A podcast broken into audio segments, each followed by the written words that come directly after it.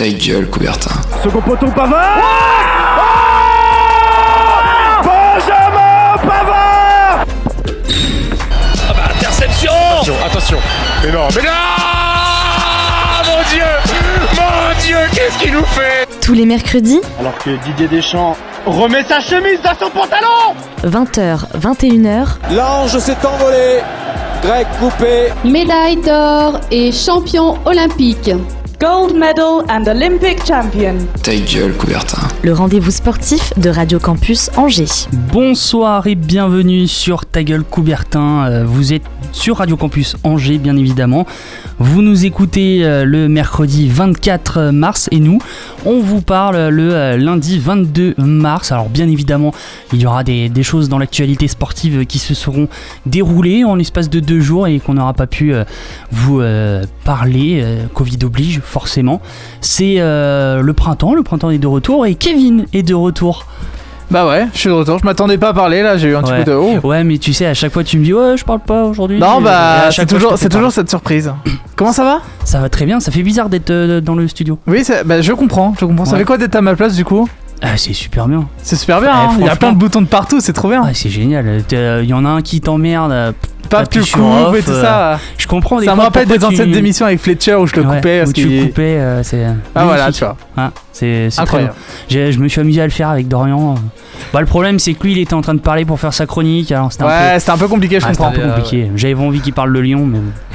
Tant pis. D'ailleurs, c'est pas lui qui parlera de, de Lyon ce soir, euh, Dorian. Ah non, mais tant mieux. Mais j'en parlerai un petit peu quand même. euh, Ce un, sera- petit, un petit coup de gueule. Ce sera Simon qui est juste à côté de toi. Comment tu vas, Simon? Eh bah écoute, ça va très bien, j'espère que vous allez bien vous aussi.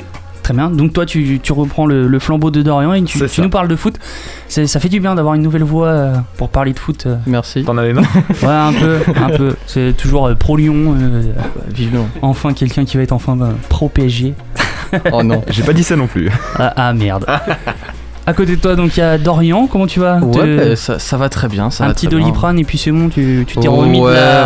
bah, on s'adapte. hein. On, a, on commence à avoir l'habitude avec Lyon euh, des déceptions. Donc, euh, Ouais, bon, t'inquiète pas, j'ai regardé Angers-Brest ce week-end. ça, parfait. À côté de moi, il y a Thibaut qui, euh, lui, s'est enflammé sur le rugby. Exactement, mais euh, salut Jimmy, salut à tous. Euh, oui, on va parler de rugby euh, avec le tournoi de destination et cette équipe de France qui ne cesse euh, de nous a nous fait étonner. Qui nous a fait jouir, Oui, tout euh, simplement. Oh, voilà. On peut le dire. Bon, on a le droit d'utiliser des mots crus aujourd'hui, c'est autorisé, c'est les beaux jours comme ça. Et à côté de toi, il y a Louison, comment tu vas? Bah ça va super, moi je vais vous parler de badminton parce que je, je pratique ce sport et voilà, ça me fait plaisir d'en- parler.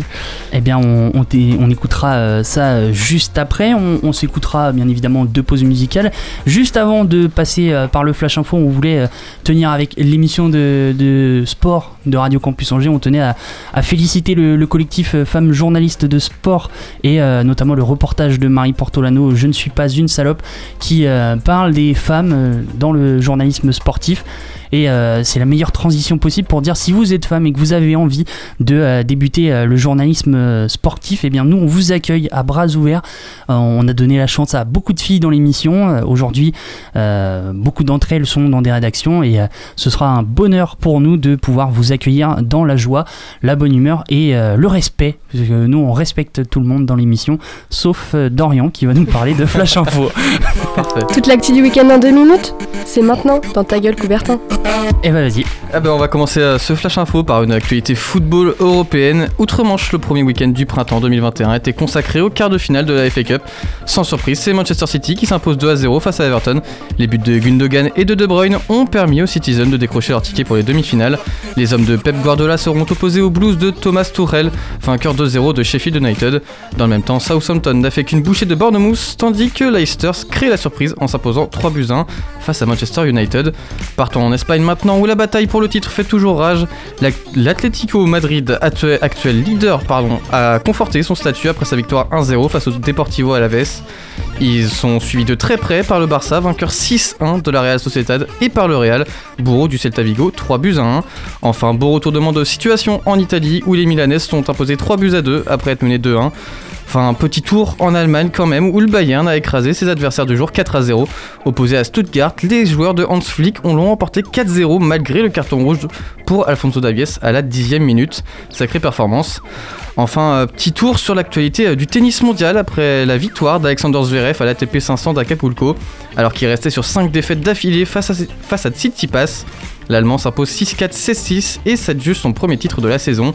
Il se place ainsi en tant que favori pour le prochain Masters 1000 de Miami, en l'absence de Novak Djokovic, Rafael Nadal, Federer ou encore Dominic Thiem. Enfin, énorme surprise à Dubaï lors de l'ATP 500. Après 11 ans dans l'anonymat le plus total, Aslan Karatsev a remporté dimanche le premier titre de sa carrière. Un mois après son bon passage à Melbourne, il a facilement dominé, dominé Lloyd Harris en 2-7 et 1h15 de match, 6-3, 6-2.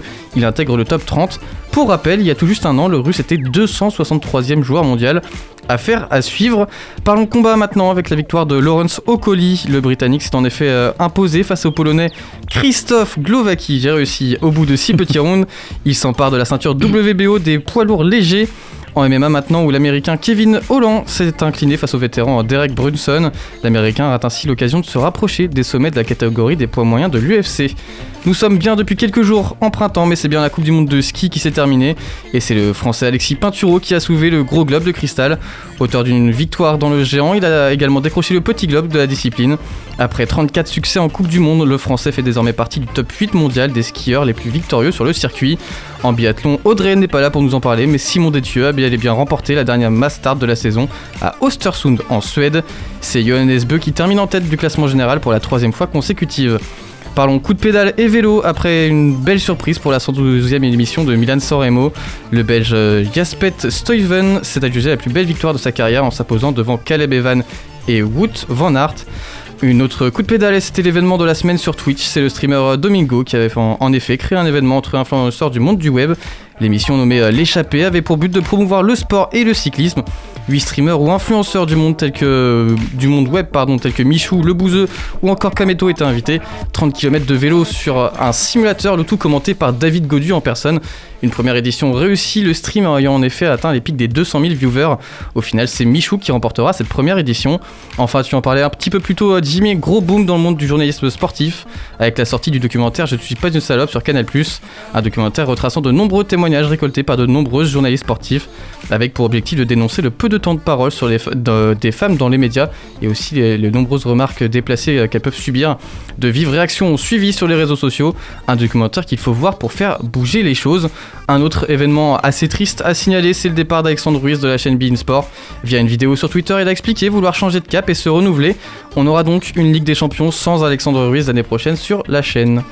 Eh oui, pas de Ligue des Champions avec euh, Alexandre Ruiz, mais on aura peut-être des espoirs de, euh, de titres en- au tournoi destination avec les Français. On va parler de, de cela dans, dès maintenant. Votre moment rugby?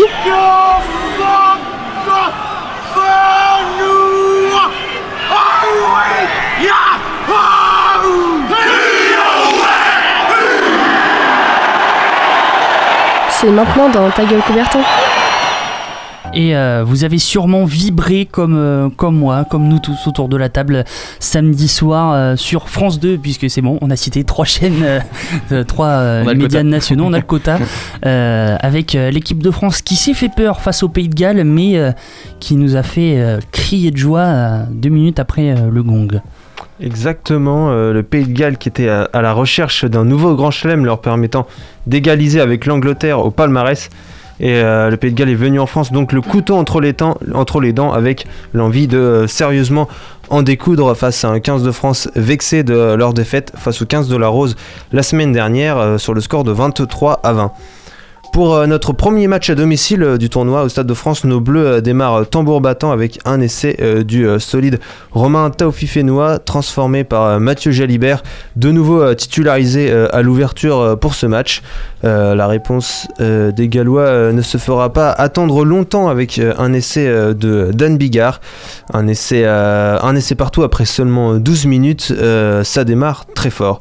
Et c'est loin d'être terminé car deux minutes plus tard, les Français, par l'intermédiaire d'Antoine Dupont, suite à un bon coup de pied euh, de Brice Dulin réceptionné par Jalibert qui fixe et passe pour son coéquipier Antoine Dupont qui vient d'inscrire euh, son euh, dixième essai international déjà. Mais de nouveau, la réponse est implacable des Gallois avec un essai signé Josh Navidi auprès. Euh, 14 partout, les Gallois se sentent forts et à juste titre. Romain Taufifénois sort sur blessure, remplacé par le Toulonnais Svan Rebadj. Les hommes de Wayne Pivac euh, remportent les duels aériens, les Bleus commettent euh, des en avant et les Gallois prennent l'avantage par une pénalité euh, de Bigard. Euh, les Bleus euh, subissent étonnamment en défense et euh, ce qui euh, n'est pas dans leur habitude depuis euh, l'arrivée notamment euh, de Sean Edwards euh, dans le staff des Bleus en charge euh, de la défense.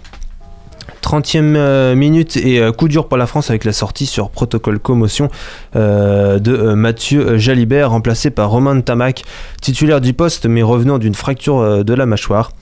Euh, les Bleus obtiennent euh, tout de même une pénalité leur euh, permettant d'égaliser à 17 euh, partout. Ce sera le score à la pause, une première période très disputée, même si dominée globalement par le Pays de Galles. Et la France a malheureusement perdu deux joueurs sur blessure durant cette première période, mais ces derniers restent tout de même à égalité au tableau d'affichage. Au retour des vestiaires, le 15 du Poro est plus entreprenant et trouve la faille dans la défense bleue, pourtant si hermétique depuis le début du tournoi. Une pénalité euh, de Bigard, puis un essai euh, de Josh Adams euh, vérifié à la vidéo qui peut être discutable, mais Très qui discutable. sera finalement accordé et que Bigard transforme. Les Gallois reprennent le large 27 à 17. Euh, les Français se retrouvent donc à un essai transformé et une pénalité d'écart. La pénalité justement sera inscrite par Ntamak pour réduire le score. Mais quelques minutes plus tard, Bigard, et quand je dis Bigard, je parle pas de l'humoriste mais bien du joueur de rugby, euh, et les adversaires du soir reprennent 10 points d'avance, 30 à 20. Cette pénalité est intervenue euh, à la suite d'un essai de Louis Rizamit euh, non accordé après la vidéo et un carton jaune de Mohamed Awas. Euh, en infériorité numérique, les Français mettent la main sur le ballon et choisissent la pénale touche plutôt que de prendre les points au pied. Les Français franchissent la, euh, ligne d'en but avec euh, le talonneur Julien Marchand, mais problème, on ne le voit pas aplatir le ballon au sol. Et c'est donc refusé. 4 minutes plus tard, Brice Dulin passe la ligne aplatie, ça on en est certain, mais autre problème cette fois-ci, Paul Villemc est coupable d'un vilain geste sur euh, le pilier euh, gallois Win Jones, et après lui avoir volontairement mis le doigt euh, dans l'œil lors d'un déblayage, ce dernier donc pénalisé d'un carton rouge. Nous sommes donc à 13 contre 15, mais pas pour longtemps, puisque Toby Falitao puis Liam Williams, deux joueurs gallois, donc écopent d'un carton jaune chacun. On terminera cette rencontre en supériorité numérique à 14 contre 13. Profitant de cette supériorité, mais aussi de la fatigue et de la fébrilité galloise qui euh, enchaîne les fautes sur les joueurs bleus, ils cassent le jeu, essayent de gagner du temps dans les dernières minutes, euh, notamment dans les replacements en mêlée. Les hommes de Fabien Galtier accroissent leur domination qui finit par euh, payer avec un essai du capitaine Charles Olivon qui montre l'exemple. Ntamak transforme, ça fait désormais 30 à 27 au tableau d'affichage. Il reste plus que 3 minutes et un terrain entier à remonter, mais on y croit. On pousse derrière ces bleus infatigables et si renversants. Renversants, ils vont l'être quand deux minutes après le gong de la fin du temps réglementaire, les bleus se présentent dans le camp gallois pour ce qui est clairement une balle de match. Après une longue séquence de jeu auprès, ils euh, ouvrent euh, au large pour Brice Dulin qui ne se fait pas prier pour venir crucifier le Pays de Galles dans les ultimes instants pour euh, laisser de la victoire 32 à 30. Euh, la joie est à son comble, pas de grand chelem pour le Pays de Galles donc et match, fin de match magistral de nos bleus. Euh, les autres résultats de cette dernière euh, journée du tournoi a vu euh, l'Écosse terrasser l'Italie euh, 52 à 10 et l'Irlande vaincre l'Angleterre 32 à 18. Il ne reste donc plus qu'un match à disputer contre l'Écosse vendredi prochain pour ainsi conclure ce beau tournoi Destination 2021. Au classement, le Pays de Galles est en tête, bien placé pour remporter euh, le tournoi, mais pas encore euh, assuré.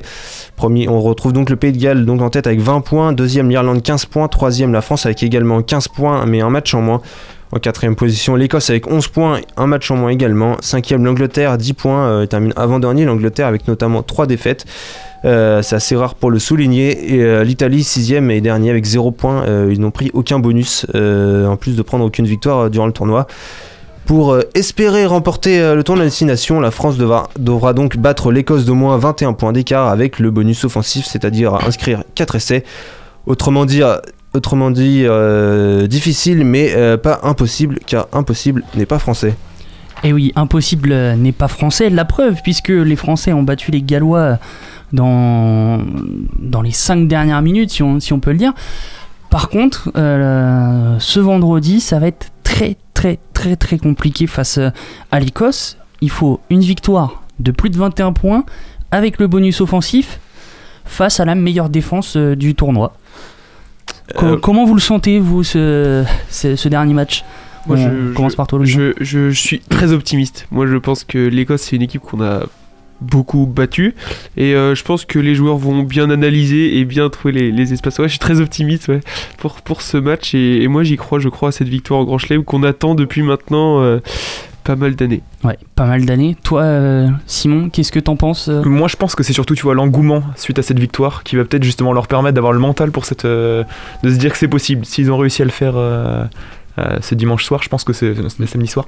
euh, je pense que, franchement, enfin, ça peut le faire. Surtout que le match sera à la maison. En plus. Exactement, au Stade de France. Et puis, on y croit parce qu'il y a quelque chose à aller chercher. Il y a une victoire à aller chercher dans le tournoi alors que l'Écosse, ils n'ont plus rien à jouer. Donc, euh, il y a peut-être une différence de motivation entre, Ouais. euh, entre les deux nations. Est-ce que, bon, euh, vous trouvez pas que ça peut fausser un petit peu le, le tournoi de d'avoir ce dernier match euh, qui, qui est clairement décisif hein, Oui, pour, après, pour le tournoi? c'est la situation actuelle aussi. Oui, mais euh, il y avait possibilité de le remettre plus tôt. Oui. Après, ça, ça restera le, ça, c'est le choix des autorités, malheureusement. Il y a- il y a euh, toujours, même dans les tournois, même euh, l'année dernière ou l'année d'avant, il y a toujours dans ce tournoi un match qui se termine à la fin et qui est, euh, qui est un match qui, qui joue la victoire, un match important qui joue à la fin alors que tous les matchs sont finis. Il y a toujours ce match-là, il y a une semaine d'écart, ça fausse un peu justement le- l'engouement autour du tournoi, ça, ça- ça change un peu. Mais quoi qu'il arrive, il y a toujours euh, à chaque tournoi ce match qui arrive à la fin. Mais qui, qui joue dans, dans les heures qui suivent. Donc euh, ça, aussi, ça pose moins de problèmes. Mais là, il y a une semaine, bon, on, on va pas euh, parler de ça, mais il y a moyen, allez, petit chéquier. ça peut se non, faire. ça c'était Marseille en 93. Mais, Non, non, non, On va pas se- c'est une vieille légende, ça. mais euh, bon, le, vous autour de la table, qu'est- qu'est-ce que vous avez pensé de ce match quand même? Moi, euh, pour- pour donner mon avis, j'ai trouvé quand même des Français un petit peu fébriles face à Mm. des Gallois qui en voulaient peut-être plus. Bon, il y avait le tournoi à jouer. Euh, on le sait que euh, le, la, la victoire aurait pu être plus simple s'il n'y avait euh, pas ce bonus défensif pour, pour les Gallois, puisque là on aurait juste eu un point de bonus offensif et c'était fait. Là c'est ça met peut-être moins en confiance et le, la, la discipline était pourtant présente, mais elle n'a pas été provoquée en face. Bah, c'est vrai qu'on a vraiment eu du mal, euh, faut pas se cacher. Pendant peut-être le trois quarts du match, on a été dominé euh, par le Pays de Galles.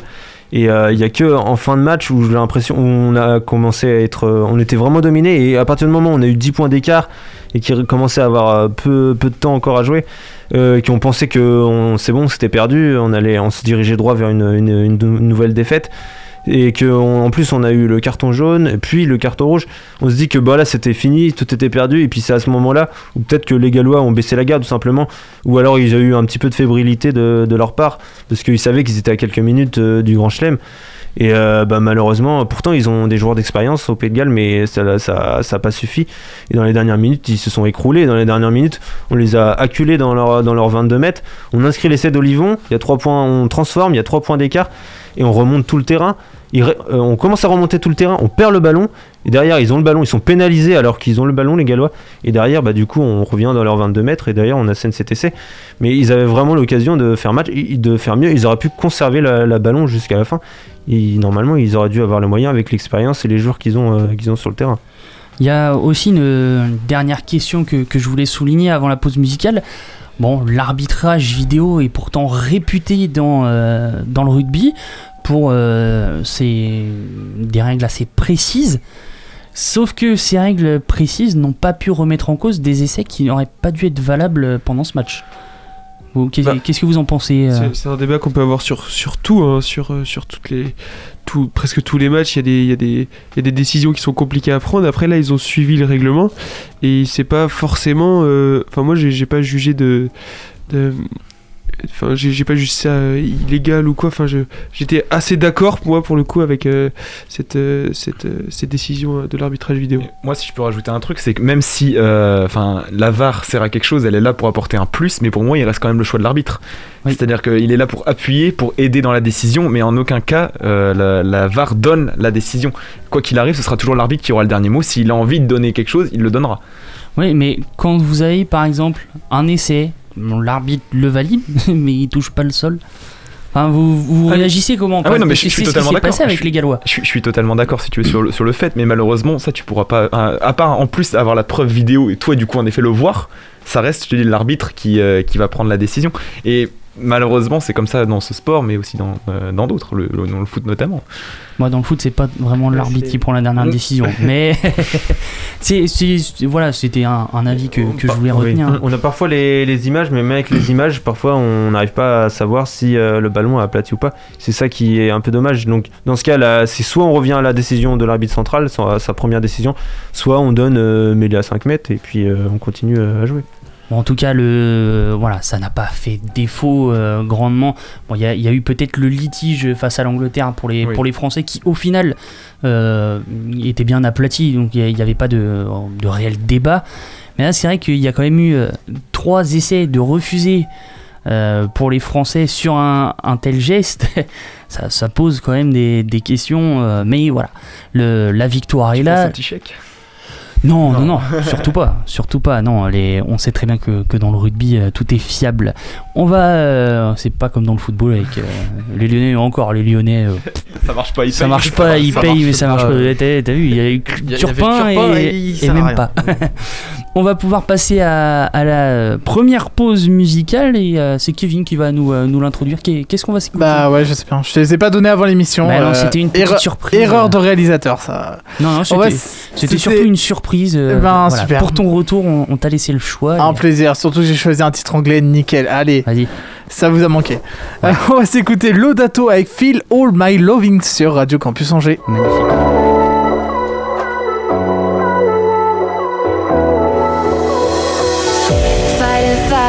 Fire. There's no way I will leave you, no way I will lose you again. Had my heart for a while. What can I say? You're my only one. Stay here and keep holding on. That feeling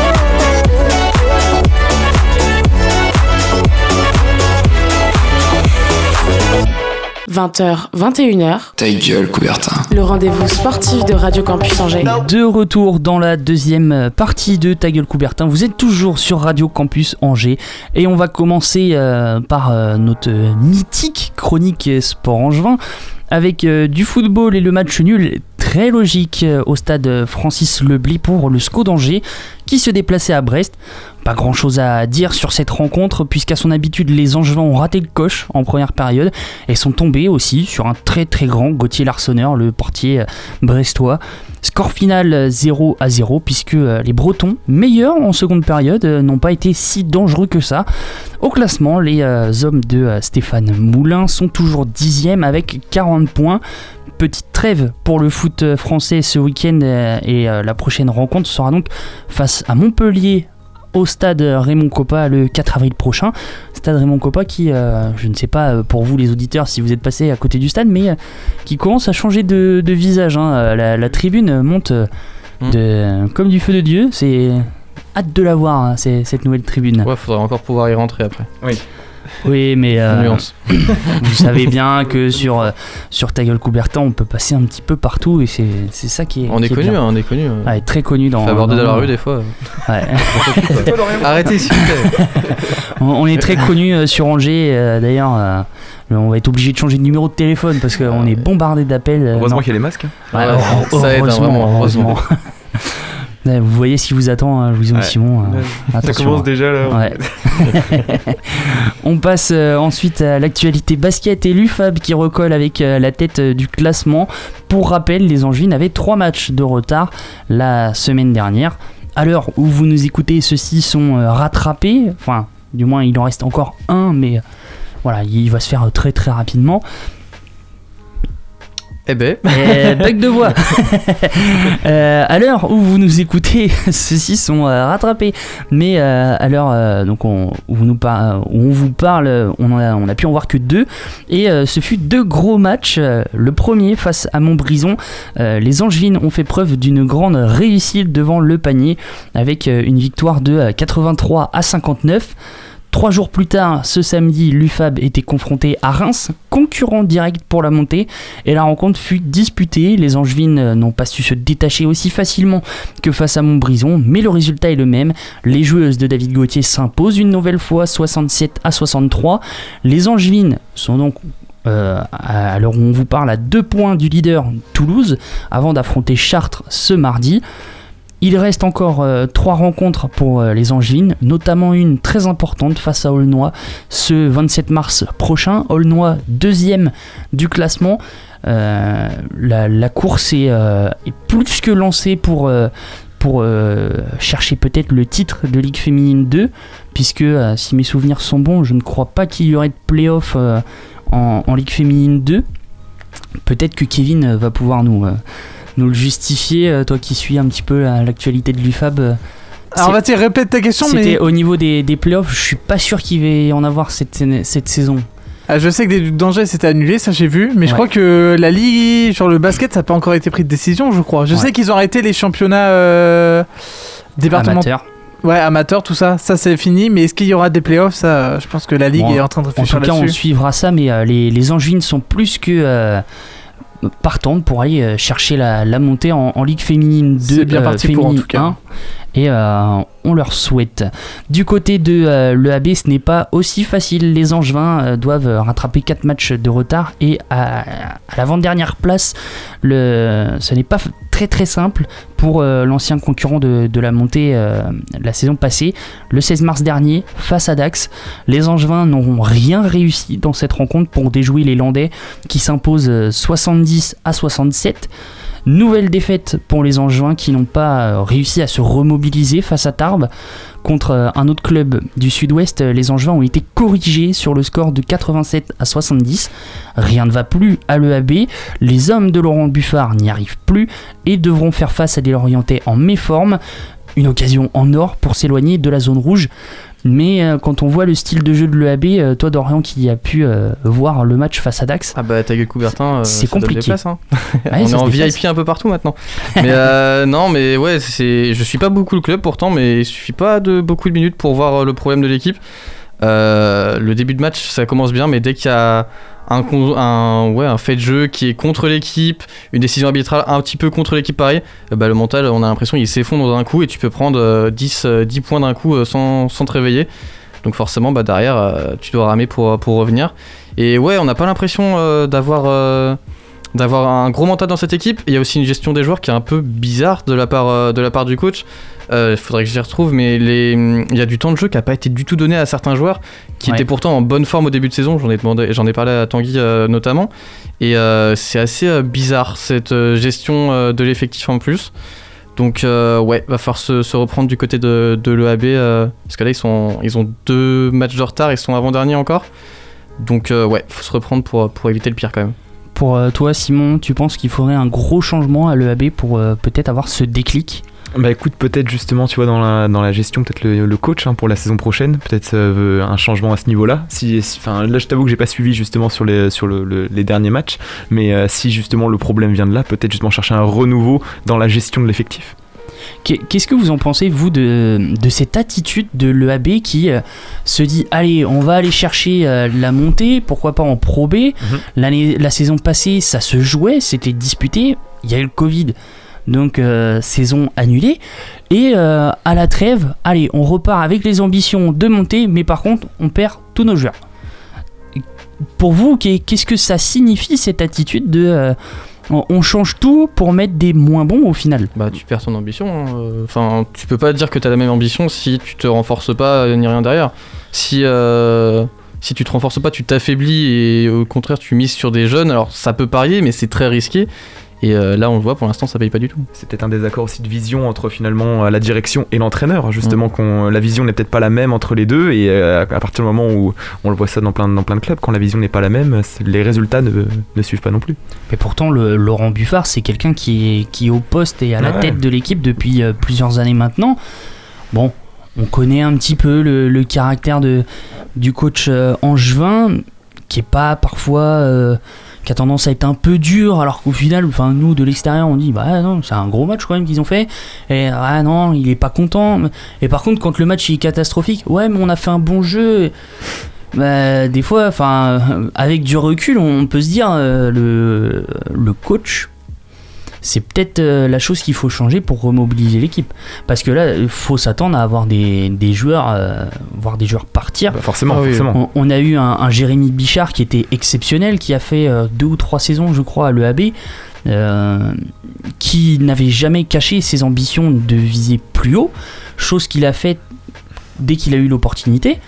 Mais euh, derrière, au, au club, on n'a pas réussi à récupérer des, des joueurs euh, aussi efficaces que, le- que lui. C'est peut-être ça déjà, chercher d'abord à conserver euh, justement les joueurs qui, euh, qui réussissent et euh, dans un second temps justement éventuellement euh, renouveler l'effectif. euh. Après, faut- pour moi, ce serait peut-être pas une bonne idée non plus de tout changer dans le sens où là, c'est une des premières saisons où l'effectif est, est comme ça. T'as- C'est dans une saison où tu commences à construire tes leaders et si tu rechanges tout au bout d'une saison, tu ne construis pas du tout, on va dire, de hiérarchie sociale dans ton groupe et derrière, bah, t'auras encore pas de leader ni rien. Alors que si tu poursuis une deuxième saison tout en renforçant derrière, tu peux euh, quand même euh, Garder une base, tu voilà, ouais. garder une bonne base quand même pour euh, viser le reste.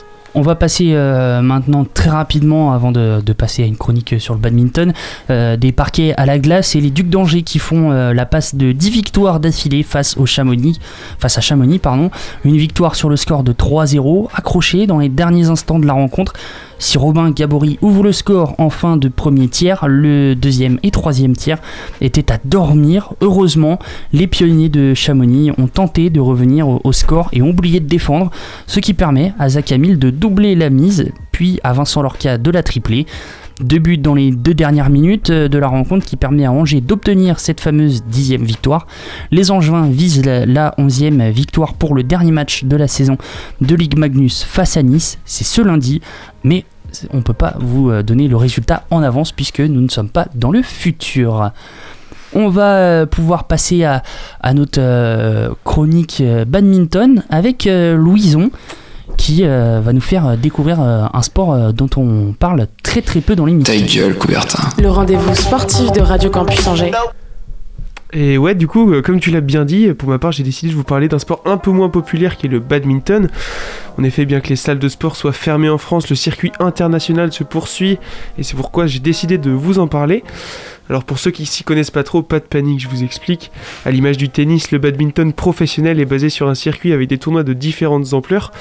On en distingue 5 catégories et tous les matchs de ces tournois se disputent en 2 sets gagnants de 21 points, pouvant aller jusqu'à 30 si aucun joueur ne prend 2 points d'avance à la fin de la partie. Et comme je le disais tout à l'heure, les compétitions professionnelles ont repris depuis le début d'année et ce week-end se déroulait l'Open d'Angleterre à Birmingham. Ce tournoi fait partie des 4 plus gros de la saison car il se place dans une bonne catégorie. On peut y retrouver 5 tableaux différents. Donc on a le simple homme, le simple dame, le double homme, le double dame ainsi que le double mixte. Et ces tableaux se jouent sur des matchs à élimination directe allant des 16e de finale à la finale. Et faisons un petit zoom sur nos petits prodiges français. Tout d'abord, les deux jeunes frères Popov ont réussi à se hisser en quart de finale du tournoi, mais ont été stoppés par la paire danoise composée de Astrup et Rasmussen, favoris de cette rencontre. Les jeunes Français se sont tout de même bien battus et ont cédé face aux vainqueurs de l'Open de Suisse la semaine précédente. Et ce sont finalement les deux jeunes japonais Endo et Watanabe qui se sont imposés dans la catégorie double homme de ce tournoi. Le plus grand des deux frères, Thomas Junior Popov, 4 49e au classement mondial, a notamment joué dans le tableau simple homme mais est tombé sur plus fort que lui dès les 16e de finale. En effet, il a affronté l'Indien Pranet, classé 15e mondial. Le jeune Français s'est tout de même accroché mais a fini par s'incliner sur les scores de 21-18 et 22-20. Et en simple homme, c'est finalement le Malaisien Zijia Lee, le dixième mondial, qui a remporté le tournoi en réalisant l'exploit de battre le, le Danois Victor Axelsen. En effet, le Danois classé deuxième mondial restait sur 9 victoires consécutives et n'avait perdu qu'un seul match en plus de 50 confrontations. C'est donc le Malaisien qui s'impose après un match de haute intensité. Il a fourni une performance exceptionnelle et a su se reprendre après avoir perdu le second set. C'est le premier Open qu'il qu'il remporte. Mais on change de tableau et on passe en double mixte où beaucoup de Français attendaient nos deux jeunes en forme du moment, Delphine Delru et Tom Jikel. En effet, la paire formée à l'INSEP avait récemment marqué les esprits en remportant l'Open de Suisse la semaine dernière. Delphine et Tom s'étaient même hissés dans le dernier carré des championnats du monde fin janvier. Le tournoi anglais ne leur a cependant pas souri puisque la paire française s'est inclinée en quart de finale de la compétition. Ils ont disputé un match serré alors qu'ils partaient favoris de la partie. La meilleure paire française s'est finalement inclinée au bout du suspense sur le score de 22-20 au troisième set. Et enfin, la dernière française à avoir participé à la compétition se nomme Chouffet. Naturalisée française depuis maintenant deux ans, elle est venue renforcer et améliorer le niveau féminin français. Et au premier tour de cette Open d'Angleterre, Chouffet est tombée sur Yamaguchi, japonaise cla classée 5ème mondiale. Notre française classée 38ème n'a malheureusement pas réalisé l'exploit et s'est inclinée en 2-7 sur le score de 21-17 et 21-13. Et on se rapporte on se rapproche un peu plus de chez nous en passant par Orléans, où demain commence le Master d'Orléans. On pourra notamment y retrouver les frères Popov, Chouffet, mais également la paire de mix composée de Delphine et Tom, qui seront bien motivés pour remporter ce tournoi. Les jeunes frères joueront ensemble en double homme et affronteront deux autres Français au premier tour qu'ils connaissent par cœur, Lucas Corvé ainsi que Ronan Labarre. Les frères, Popov, comme on les appelle, joueront également en simple homme, et on peut rêver de voir Christo, champion du monde, champion de France pardon, à 18 ans, affronter son frère Thomas, le français le mieux classé au rang mondial. Mais avant ça, il devra battre l'Azerbaïdjanais Douikanyo en 32e de finale. La compétition internationale prendra fin dimanche et déterminera qui domine la discipline dans chaque tableau différent. Alors en attendant que nos salles de sport réouvrent et qu'on puisse à nouveau aller taper dans le volant, dans la balle ou dans le panier, vous pouvez suivre le Master d'Orléans en live dès maintenant sur leur site internet ou alors ou attendre l'Open de Malaisie en avril, un des plus gros de la saison. Je vous invite également à aller faire un petit tour sur la chaîne YouTube BWF et ainsi vous rendre compte du jeu proposé par les meilleurs joueurs de la planète. Du coup, petite question que je vous pose, pourquoi euh, le badminton, selon vous, c'est pas aussi c'est pas un sport aussi populaire, un sport qui attire autant que, que le tennis ou, ou d'autres sports dont on parle beaucoup plus que, que le badminton? Alors, je vais peut-être partir euh, avec, euh, avec ma réflexion sur ça, mais j'ai l'impression que c'est ainsi un peu moins visuel que par exemple un tennis, euh, un peu comme le tennis de table en fait, c'est moins connu que le tennis vu que c'est moins visuel et t'as moins cette sensation de d'échange de force entre guillemets entre deux, deux joueurs. Alors que là ça va être plus sur de la technique par exemple. Ouais, okay. et je sais pas je pense que c'est juste aussi plus compliqué à populariser vu que bah, déjà il n'y a pas trop de, de, compétitions qui sont connues vu que c'est pas très médiatisé. Et peut-être qu'à la télé euh, je pense que ce serait pas enfin pas facile à organiser euh, pour la diffusion notamment moi, c'est plus le point de vue culturel, je pense, où tu vois, c'est. Enfin, euh, je pense que les sports sont quand même, tu vois, ont, ont des pays, des, des, pays de prédilection. Quand tu regardes dans ces disciplines, c'est souvent en effet les, les, pays asiatiques qui s'en sortent le mieux. Je pense que là-bas, par contre, tu vois, c'est à une autre dimension que, que, chez nous. Comme nous, certains sports ici euh, n'ont pas la même dimension euh, de leur côté. Le Donc, moi. Le cricket. non, mais pour, voilà. plein de trucs, pour plein de trucs, vraiment. Et je pense que c'est pour ça que. Enfin, nous, ça arrivera, je pense, peut-être progressivement, mais je pense que c'est surtout inscrit culturellement dans la société et que forcément, c'est un un, un, sport qui nous intéresse de forcément moins. Qu'est-ce que t'en penses toi Thibaut? Bah, Moi je souscris à ce qu'on ce qu dit euh, Dorian et Simon, euh, je pense qu'il y a un point de vue visuel et un point de vue culturel. Euh, Roland Garros qui passe euh, tous les ans à la télévision, qui est un événement protégé en plus je crois.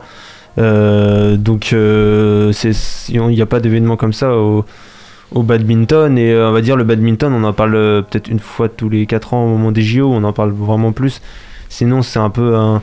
C'est méchant, mais un, un sport mineur, euh, un peu le. Non, mais c'est pas méchant, hein, t'as raison. Oui. Mais euh, non, parce que attention. Il est juste à côté en plus. C'est ça. volant dans l'œil. Parce que je veux pas, euh, je veux pas que les, tous les pratiquants de badminton euh, le prennent mal. Surtout qu'ils vont te reconnaître. Viennent t'insulter C'est sur euh, Instagram. C'est D'ailleurs, ça. sur Instagram, c'est. Son adresse. Mais euh, non, non, je pense. Bah après, c'est, euh, je pense que oui, c'est plus euh, que c'est culturel et visuel comme ils ont dit. Euh, je pense que euh, en France, on n'a pas, on a moins cette culture et euh, pourtant, euh, je pense que même en sport à l'école, on fait du badminton. On fait pas de tennis, par exemple. Mais, euh, Ouais, mais en ouais, même c'est temps, clair. c'est plus simple de faire du badminton. Parce Oui, que les, volants, ils vont moins loin. C'est c'est parce que t'as la flemme de courir. ça, Et les terrains-. Oui, surtout, on a plus de. Peut-être ça, On n'a pas de terrain de tennis aussi. euh, Ouais, c'est plus compliqué d'avoir des terrains de tennis que des terrains de badminton. C'est vrai. Bah, disons que c'est plus petit et euh, on sait tous que euh, bah, sur, un, sur une rangée, tu peux mettre allez, 4 terrains, monter, descente. Ouais, c'est bon. Oui, c'est- ouais, ça Ça te rappelle les cours de PS. ça. Ouais, moi j'étais toujours euh, sur les terrains 1. Ouais. Et puis t'es- même battu mon prof de sport. Ah, C'est du badminton en plus. Et surtout le terrain de badminton, ils peuvent servir pour euh, le volet. Le... Ouais, Ouais, ouais, ouais. fait tout avec. Euh, c'est ça. C'est l'avantage. Bon, après, euh, vous inquiétez pas. hein, on- c'est le, pour jouer au badminton, c'est mieux de jouer en salle quand même. Oui. Hein, Ouais, c'est- en train d'être développé le air badminton avec des volants qui sont qui ont une forme. euh, ils se rapprochent assez des volants qu'on a, mais j'ai pas testé encore. Mais euh, je vous redirai d'ailleurs si je Moi j'ai testé, c'est ouf. hein. Un coup de vent le- et. C'est un truc de fou. hein. T'as- ton petit volant à plumes que Mhm. les parents à chaque fois. Non, joue avec le, celui en plastique parce que celui-là il coûte cher. et, euh, et au final, ouais, le, le air badminton, je trouve le volant, t'as pas l'impression Ouais. qu'il il va bien là où tu le mets quoi. C'est pas, tu as un coup de vent, tu tires à droite et il va à Je, gauche. suis sens que t'as- je sens que t'as une maîtrise de la raquette, toi. Oh là Ah, là. magnifique. Ça- moi je joue avec des Yonex. Moi, là. Tout est dans le poignet. euh, Ouais, c'est petit coup sec là. Coup- Mais bon, Louison joue mieux que moi quand même. J'espère en tout cas. Bah, j'espère pour toi surtout. moi j'étais plus. euh, moi c'est simple, je joue au foot et j'étais gardien. J'ai fait- j'ai- C'est celui qui fout rien. J'ai pas passé 8 ans de ma vie euh, à faire ça pour rien. Eh bah, j'espère pour toi. Et, et du, et du coup, pour, euh, pour répondre, moi je suis d'accord avec euh, ce que vous avez dit tous les deux. Il y a forcément un point de vue culturel parce que quand on va euh, en Malaisie, en Chine, en Indonésie, le badminton c'est un des sports majeurs et on le voit partout. On voit les, les meilleurs joueurs de là-bas sont des stars comme euh, à l'image d'Mbappé Oui. en France. C'est les stars qu'on, a partout, dans, sur les, dans les métros, dans les. C'est- incroyable. Et euh, il y a forcément ce point de vue visuel et technique parce que moi, quand je regarde un match, je suis fasciné. Et bien, par contre, euh, quelqu'un avec un point de vue totalement extérieur, c'est pas du tout la même chose. Et je comprends totalement ces deux points de vue. et Bah, je moi, je suis pas fan de badminton, mais je trouve ça exceptionnel. Moi, les, les mecs, quand ils s'enchaînent les coups de volant, Ah oui. ça va super vite et ils sont forts. Ouais. Mais euh, c'est comme moi, je suis, je suis passionné de hockey. euh, je vous emmène dans une patinoire. Il est où le palais? Euh, Mais aussi la, la manière dont c'est retransmis, parce qu'on voit de derrière un joueur un peu comme au tennis. Ouais. Et là, je trouve que la meilleure vision, ce serait de voir euh, de côté. Ah, je suis pas sûr. Parce Ah, je suis pas sûr. hein. Ouais, moi aussi, j'avais- moi, c'est vrai que j'avais- j'étais allé voir les championnats de France de badminton et euh, moi on s'était placé sur le côté et on voyait vraiment mieux que à la télé où euh, euh, derrière un joueur. euh, en train la vision elle est, elle est différente par rapport. c'est en train d'être développé justement. Il y a, il y a bah là sur l'Open que, que j'ai regardé ce week-end, il y a des caméras qui viennent dans les angles un peu et qui Mm. bougent en fonction un peu du volant. C'est super bien fait. Et euh, d'un point de vue côté, ça, ça pourrait le faire. Le problème, c'est que tactiquement, euh, la largeur est super importante dans le dans, l'échange et du coup ça, ça, ça pose ce petit problème. Ouais. Mais c'est en train de, il y a pas mal de gens qui travaillent dessus et ça, ça, moi je- j'aime bien ce qu'ils font en tout cas. Eh bien, on, on suivra ça avec euh, attention au, au fur et à mesure. On va y avoir des, des compétitions euh, très prochaines, notamment en France. Donc, on, on les retrouvera dans l'émission. On va pouvoir passer à la deuxième euh, pause musicale. On, on dit au revoir à, à Kevin qui va euh, malheureusement. Et euh, ouais, les rendez-vous, les rendez-vous. Voilà, les rendez-vous professionnels. On te remercie quand même d'être passé. Eh ben, y a pas de souci. On se quitte avec. euh, Enfin, pour moi, après vous, la suite de l'émission, je l'écouterai plus tard, mais on s'écoute euh, 47 heures, on avait dit Allez. Allez.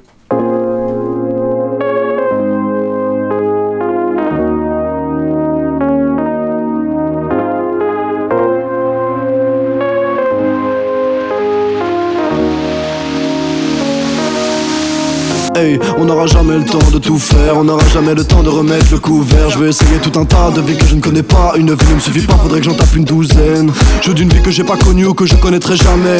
Genre de foot comme Lucas Tony ou bien Jamel. J'irais bien casser des gueules si j'étais boxeur. Tester la vie d'Adèle après la vie de bonne sœur. J'aurais bien fait absolument tout ce que j'ai pas vécu. J'aurais bien fait du rap de test, mais je connais pas la rue. Ma force de vous écouter, au PJ plaquette à couper, je pense que je pourrais faire tourner un terrain dans mon avenue. J'aurais voulu faire ci, j'aurais voulu faire ça, je suis jamais content. Je veux essayer cette vie, je veux essayer celle et ça va durer longtemps. J'aurais voulu faire ci, j'aurais voulu faire ça, je suis jamais content. Je veux essayer cette vie, je veux essayer celle-là. Souviens-toi, on avait dit quand on était des types qu'on ferait une équipe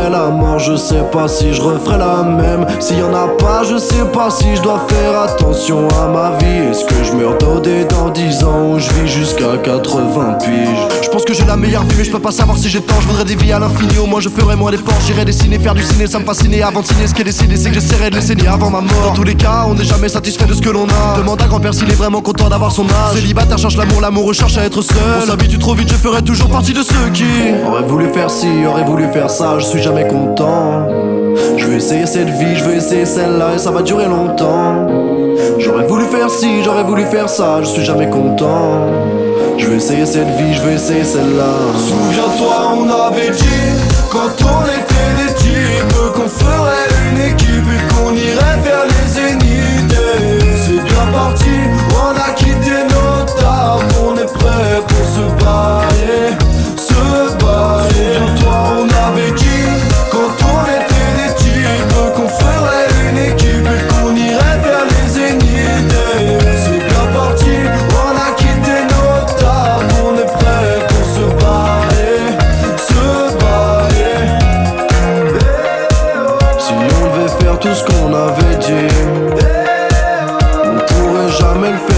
cette vie.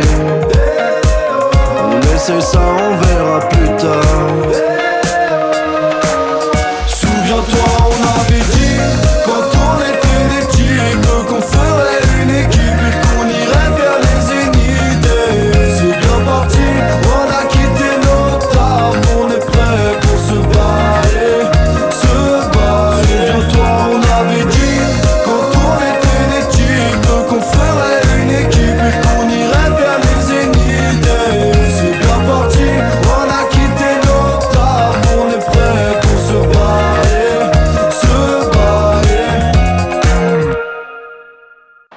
L'actu foot Sans oui. Griezmann qui ne peut pas frapper. Derrière lui, il y a Paul Pogba. Une première fois et la deuxième Et la deuxième C'est maintenant dans Ta gueule Coubertin.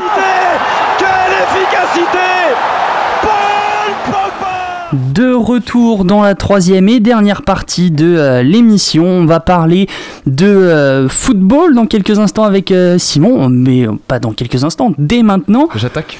T'a- T'attaques tout de suite avec. euh, tu peux tacler ton coéquipier juste à côté, euh, c'est bon, il a pris 4-2. et Pas ça- tout de suite, pas tout de suite. Pas on tout va de suite. on commence un- euh, pour commencer, on va commencer. on va commencer. On va commencer.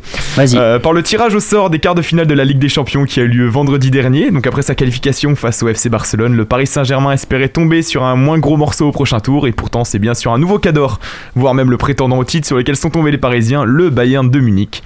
Une confrontation rappelant des souvenirs mitigés pour le club de la capitale, puisque les Allemands avaient vaincu le PSG pour leur première finale de Ligue des Champions l'été dernier. Un tirage compliqué au vu de la forme actuelle du buteur polonais Robert Lewandowski, encore auteur d'un triplé ce week-end face à Stuttgart, et qui est donc déjà à 35 buts cette saison. Alors, et vous autour de la table, qu'est-ce que vous pensez de ce tirage pour le PSG Ça pique. je n'en dirai pas plus. Ouais, t'es méchant. hein. Moi, je suis, por- supporter parisien. Du coup, euh, Ah ça, ouais ça a fait un peu mal, mais, mais moi, je suis, je suis optimiste toujours. hein. j'y crois, j'y crois, moi. L'optimiste éternel. il faut. J'y crois, moi, j'y crois. Et euh, donc passons ensuite rapidement sur les autres quarts de finale du coup de la compétition. Donc euh, le Real de Zinedine Zidane hérite du Liverpool de Jurgen Klopp. Le petit poussé le FC Porto rencontrera les Blues de Chelsea, tombeur de l'Atlético au dernier tour. Et enfin Manchester City jouera Dortmund et le vainqueur de cette rencontre affronteront donc le vainqueur du match PSG Bayern. Euh, vous avez des réactions particulières peut-être par rapport à ces autres tirages? Bah, euh, on voit qu'il y a un tableau avec euh, PSG, City, euh, Bayern Dortmund. euh, et Dortmund pour compléter, Mm. euh, qui est vraiment très difficile. Et je pense que le, il y a des chances que le vainqueur soit de cette partie de tableau-là. Ouais. Et une partie un peu plus simple avec notamment euh, Euh, le Chelsea-Porto euh, qui sera, euh, je pense, le match le moins suivi, je pense. Ah ouais, ouais, moins suivi, mais il enfin, je pense que ça peut être un match dans le jeu qui est intéressant Ouais. pour moi. Oui, Ouais, à moi- suivre, oui. Moi, ce qui me, ce qui m'intrigue, alors je sais pas vous, mais c'est peut-être le nouveau format de la Ligue des Champions où euh, on, on sait directement qui on affrontera en, en demi-finale. Je sais pas vous, mais moi je trouve que ça enlève un petit Je peu de charme ouais, c'est ça, parce que là, dis- enfin, à la Ligue des Champions. Je suis totalement d'accord parce que pour moi justement quand tu termines ton match tu sais que tu as battu c'est à ce moment-là que t'attends ton adversaire et tu te dis Mais voilà. et là de le savoir finalement à l'avance limite enfin déjà tu perds un peu le suspense et Ouais. en plus t'anticipes t'es déjà dans l'anticipation du match d'après Ouais, c'est, c'est totalement le. C'est un format Coupe du Monde un peu. euh, Ouais, moi je suis pas fan. euh, bon on va rester du coup sur le PSG euh, et on va, on va passer à la Ligue 1 Dorian tu vas pouvoir t'exprimer Ah après ouais. Euh, les Parisiens ont réalisé la bonne opération du week-end en s'imposant 4-2 sur la pelouse de l'Olympique lyonnais. Alors, les 60 premières minutes voient un PSG made in Ligue des Champions qui a su étouffer complètement les Lyonnais. Kylian Mbappé a inscrit un doublé hier soir, inscrivant donc son centième but avec Paris en 142 matchs de Ligue 1. Les Lyonnais ont eu le mérite de s'être réveillés en fin de match avec notamment la rentrée d'Islam Slimani auteur d'une belle frappe sèche à la 62e. Malheureusement pour les Lyonnais, c'est bien le PSG qui l'emporte et s'empare de la première place de la Ligue 1 Uber Eats suite au mauvais résultat du LOSC que nous évoquerons plus tard. Je sens que Dorian a Ah besoin de ouais. s'exprimer. Ah, j'ai- J'ai besoin de m'exprimer parce que bon, on va parler. pas trop par Ouais. contre. hein. On va parler, non mais on va parler de ce match en général, mais je parle euh, surtout de l'état d'esprit de Lyon depuis euh, de quelques matchs maintenant. Et t'as pas l'impression que c'est une équipe qui a envie de jouer le titre, t'as l'impression que c'est une équipe euh, voilà, qui joue ses matchs euh, comme s'ils avaient plus trop grand chose à jouer. Alors qu'au contraire, non, c'est maintenant que tout, soit, tout, tout doit se jouer. Alors oui, bon, Paris, ils ont fait un bon match, ça c'est clair, ils étaient meilleurs que nous. Mais sur les 60 premières minutes, ils ont bien joué, mais c'est aussi parce qu'on a mal joué. Euh, notre relance, avait- ah ouais, il y avait des espaces, nos relances, elles étaient dégueulasses.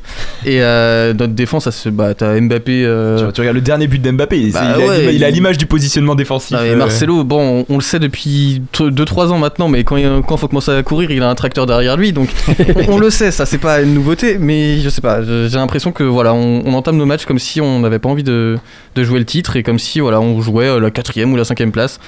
Donc euh, c'est décevant, il va falloir vite se reprendre parce qu'il reste 8 matchs et c'est 8 victoires pour aller chercher le titre. Ça va être compliqué en effet, je pense, pour Lyon, mais euh, je pense qu'on peut parler aussi un petit peu d'autres matchs, éventuellement ensuite Saint-Etienne qui voulait de son côté enchaîner après son succès sur la pelouse d'Angers le week-end dernier, euh, mais face à des monégasques en forme, la rencontre a finalement tourné en démonstration de la part de l'AS Monaco. Après leur match nul face au LOSC le week-end dernier, les hommes de Niko Kovac devaient prendre des points et c'est chose faite puisque le club de la Principauté s'est imposé 4-0 au stade Geoffroy Guichard.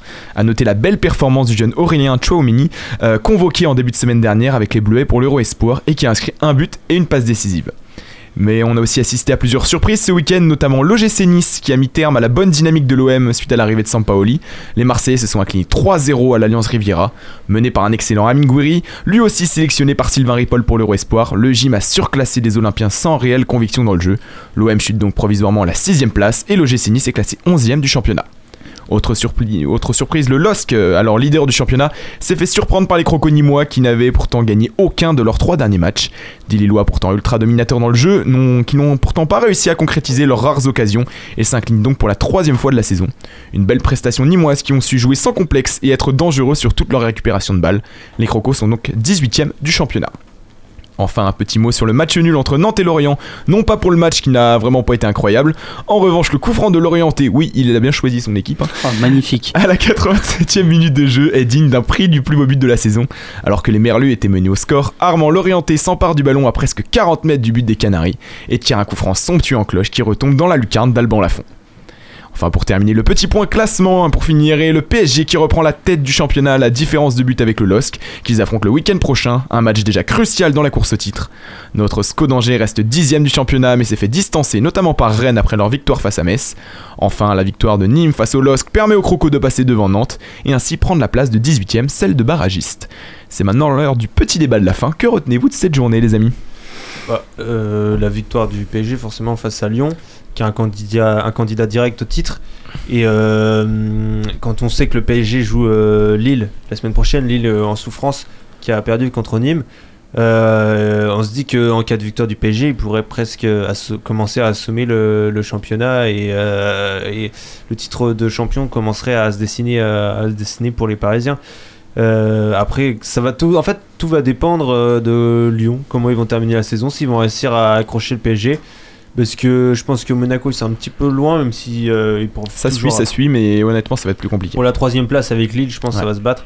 Et après 1 et 2, ça va être entre Paris et Lyon. Mais Mm. tout va, Paris ils vont terminer fort, ça on le sait. En fait, tout va dépendre de Tu, Lyon. tu penses que Lille n'arrivera même pas à garder sa deuxième place? Ah, vu la forme actuelle, je pense que déjà s'ils arrivent à être troisième et pas se faire doubler par Monaco, ce sera bien. Déjà avec la défaite, si, enfin, ils jouent le PSG la semaine prochaine, euh, ça peut être 3 points de perdus euh, rapidement. Après, faut pas oublier que le PSG va recommencer à jouer des, des matchs euh, en Ligue des Champions. C'est ça. Donc euh, la fatigue. Ouais. euh, Il y aura la trêve internationale, ils ont beaucoup d'internationaux. Voilà, donc euh, pour moi, ça va être euh, assez important dans la suite. Pour euh, revenir euh, notamment sur, euh, sur les Lillois qui, euh, qui vont donc affronter le PSG euh, à- après la trêve, Mm. il y, a, il y a surtout euh, des matchs qui vont être un peu plus simples face à Metz, normalement ça devrait l'être. Il y aura euh, Montpellier où ça sera sûrement accroché, Lyon, Nice euh, qui, qui se relève, je trouve. Enfin, un très bon match ce week-end. Malheureusement. Lens où ça peut être euh, compliqué. Saint-Étienne. Bon, euh, victoire de Lille. On sait pas trop quoi en penser en fait. Et euh, il y aura Angers. Bon, bah, euh, Ah ouais. victoire de Lille. Ce que je veux dire, c'est que le, le championnat, il- enfin la, la fin du championnat va être beaucoup plus compliquée pour euh, Lille Ouais, je pense. que pour euh, le PSG qui, alors certes, va avoir les Ligues des Champions, mais va jouer euh, Strasbourg, Saint-Étienne, Metz, Lens, Rennes, Reims, Brest. Euh, hormis Lens, je vois pas qui peut euh, essayer de, de faire mal euh, aux Parisiens. Et encore, quand je dis Lens, c'est euh, parce qu'il y a un style de jeu ça. qui a déjà fait mal euh, au match aller. Donc, euh, encore, le- ils s'y attendent hein, maintenant. Enfin, ils, sont- Oui. ils vont, ils vont être préparés à ce match. Ils, Ils savent que c'est celui-là. deux fois, je pense. Oui, voilà. Ils sont cinquième du classement, ils savent que c'est pas un match à prendre. euh, Après, il faut aussi penser qu'à à côté, euh, là j'ai les matchs de, de Lyon qui arrivent. Il y a De Lyon, Lyon-Lille et Lyon-Monaco qui arrivent euh, très dans. En avril, avril et début mai. Ouais. Donc, euh, bah, ça il va, va être y avoir les- des confrontations directes Voilà. déjà. C'est ça. Voilà, voilà. Ça- des matchs ça va être qu'il faut pas décisif. perdre. Pour l'instant, c'est open pour Paris.